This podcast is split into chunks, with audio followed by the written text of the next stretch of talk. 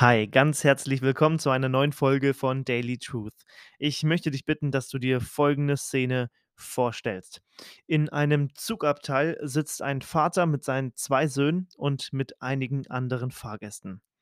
Und diese zwei Söhne schreien, sie zerren am Vater, sie heulen laut, sie rennen hin und her und nerven die anderen Fahrgäste.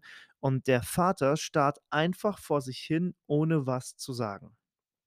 Den anderen Fahrgästen wird es dann irgendwann zu bunt und ein Mann wendet sich laut an den Vater und fragt ihn, ob er seine Jungs denn nicht im Griff hätte.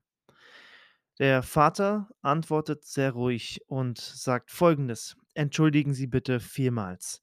Wir kommen eben aus dem Krankenhaus und diese beiden Jungs haben heute Morgen ihre Mutter verloren. Schlagartig ändert sich die gesamte Atmosphäre in diesem Zugabteil. Die Fahrgäste sind voller Verständnis und Mitgefühl. Kein Kopfschütteln mehr, nur noch Anteilnahme. Du bist eben Zeuge einer grundlegenden Veränderung des Denkens geworden. Eine neue Perspektive hat jetzt alles, was die Fahrgäste bisher dachten und fühlten, neu ausgerichtet. Es ist ein sehr krasses Beispiel, ich weiß, aber ich glaube, dass genau das das ist, was die Bibel uns beschreibt, wenn wir, ähm, Jesus als Retter in unserem Leben ergriffen haben und ihm vertrauen. Wenn wir Jesus wirklich kennenlernen, dann ändert sich unser Denken und Fühlen. Unsere gesamte Perspektive ändert sich. Und durch die Bibel erkennen wir die Wahrheit hinter dem Vorhang. Sie zeigt uns die entscheidende Wahrheit, die alles verändert. Und dazu möchte ich dir gerne die Verse aus dem Titusbrief vorlesen. Titus 2, die Verse 11 bis 13. Da beginnt es schon in Vers 11 mit der absoluten Grundlage. Denn in Jesus ist Gottes Gnade sichtbar geworden. Die Gnade, die den Menschen Rettung bringt. Genau steht da, die allen Menschen Rettung bringt. Damit meint ähm, die Bibel hier schon die Menschen, die das auch wirklich annehmen, die das ergreifen in Jesus. Und das ist die Grundlage. Gott ergreift die Initiative. In Jesus ist Gottes Gnade sichtbar geworden. Es ist die Voraussetzung und die Grundlage für alles, was jetzt kommt. Jetzt kommt Vergangenheit, Gegenwart und Zukunft. In Vers 12 heißt es, so fängt es hier an. Sie erzieht uns dazu. Damit meint äh, die Bibel die Gnade. Das heißt, die Gnade ist das, was uns jetzt erzieht. Die, die uns in die Pflicht nimmt, die, die uns begleitet, die uns verändert. Sie erzieht uns dazu, uns von aller Gottlosigkeit und von den Begierden dieser Welt abzuwenden. Und deswegen fange ich hier mit der Vergangenheit an, denn es sollte der Vergangenheit angehören.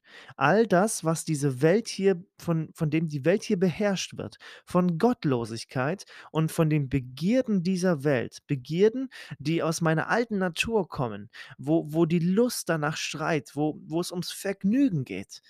Aber ich wende mich immer mehr davon ab.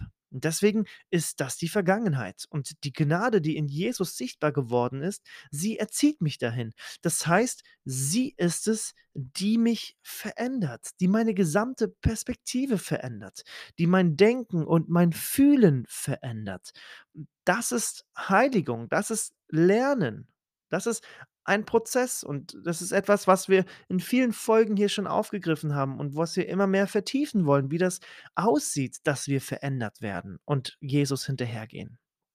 Und das ist das das das Ziel von dieser ganzen Veränderung ist letztendlich, dass wir Gottes Willen erkennen und dann verstehen, ähm, was was der Wille Gottes ist und was, ähm, diese Gottlosigkeit ist, von dem ich mich abwenden soll. Und je mehr sich mein Denken und mein Herz verändern lässt, desto mehr will ich auch tun und leben, sodass es Jesus Freude macht. Und darin werde ich dann tiefe Freude haben. Aber es fängt damit an, dass diese Gnade mich dahin verändert, dass ich mich abwende von dem, was ah, nicht zu Jesus gehört. Und jetzt kommen wir zur Gegenwart. Direkt danach heißt es, solange wir noch hier auf der Erde sind, verantwortungsbewusst zu handeln, uns nach Gottes Willen zu richten und so zu leben, dass Gott geehrt wird. Das ist das Ziel. Ich möchte ein Leben zu seiner Ehre leben, in aller Fehlerhaftigkeit. Und da lebe ich von seiner Gnade. Aber ich bin frei von der Macht der Sünde, von meinem alten Leben. Und die Gegenwart ist, solange ich hier auf der Erde lebe, will ich mich nach seinem Willen richten, um dann unterscheiden zu können. Was gefällt meinem Herrn und was gefällt ihm nicht? Und ich werde Freude daran haben in den Dingen, die meinem Herrn Freude machen. Denn ich gehöre nicht mehr mir, ich bin freigekauft von der Sünde, ich darf dem wunderbaren Herrn dienen. Deswegen kann Paulus sagen, ich bin ein Sklave von Jesus. Das ist die Gegenwart und die Zukunft. Und damit möchte ich ähm, schließen, das ist das, was in Vers 13 steht.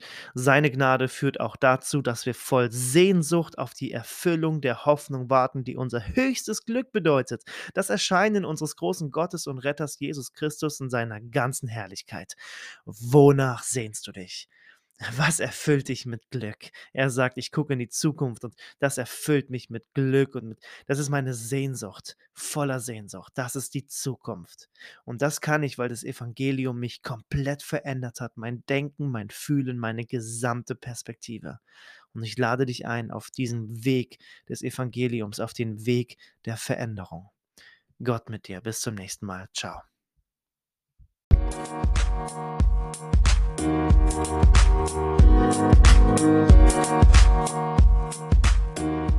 back.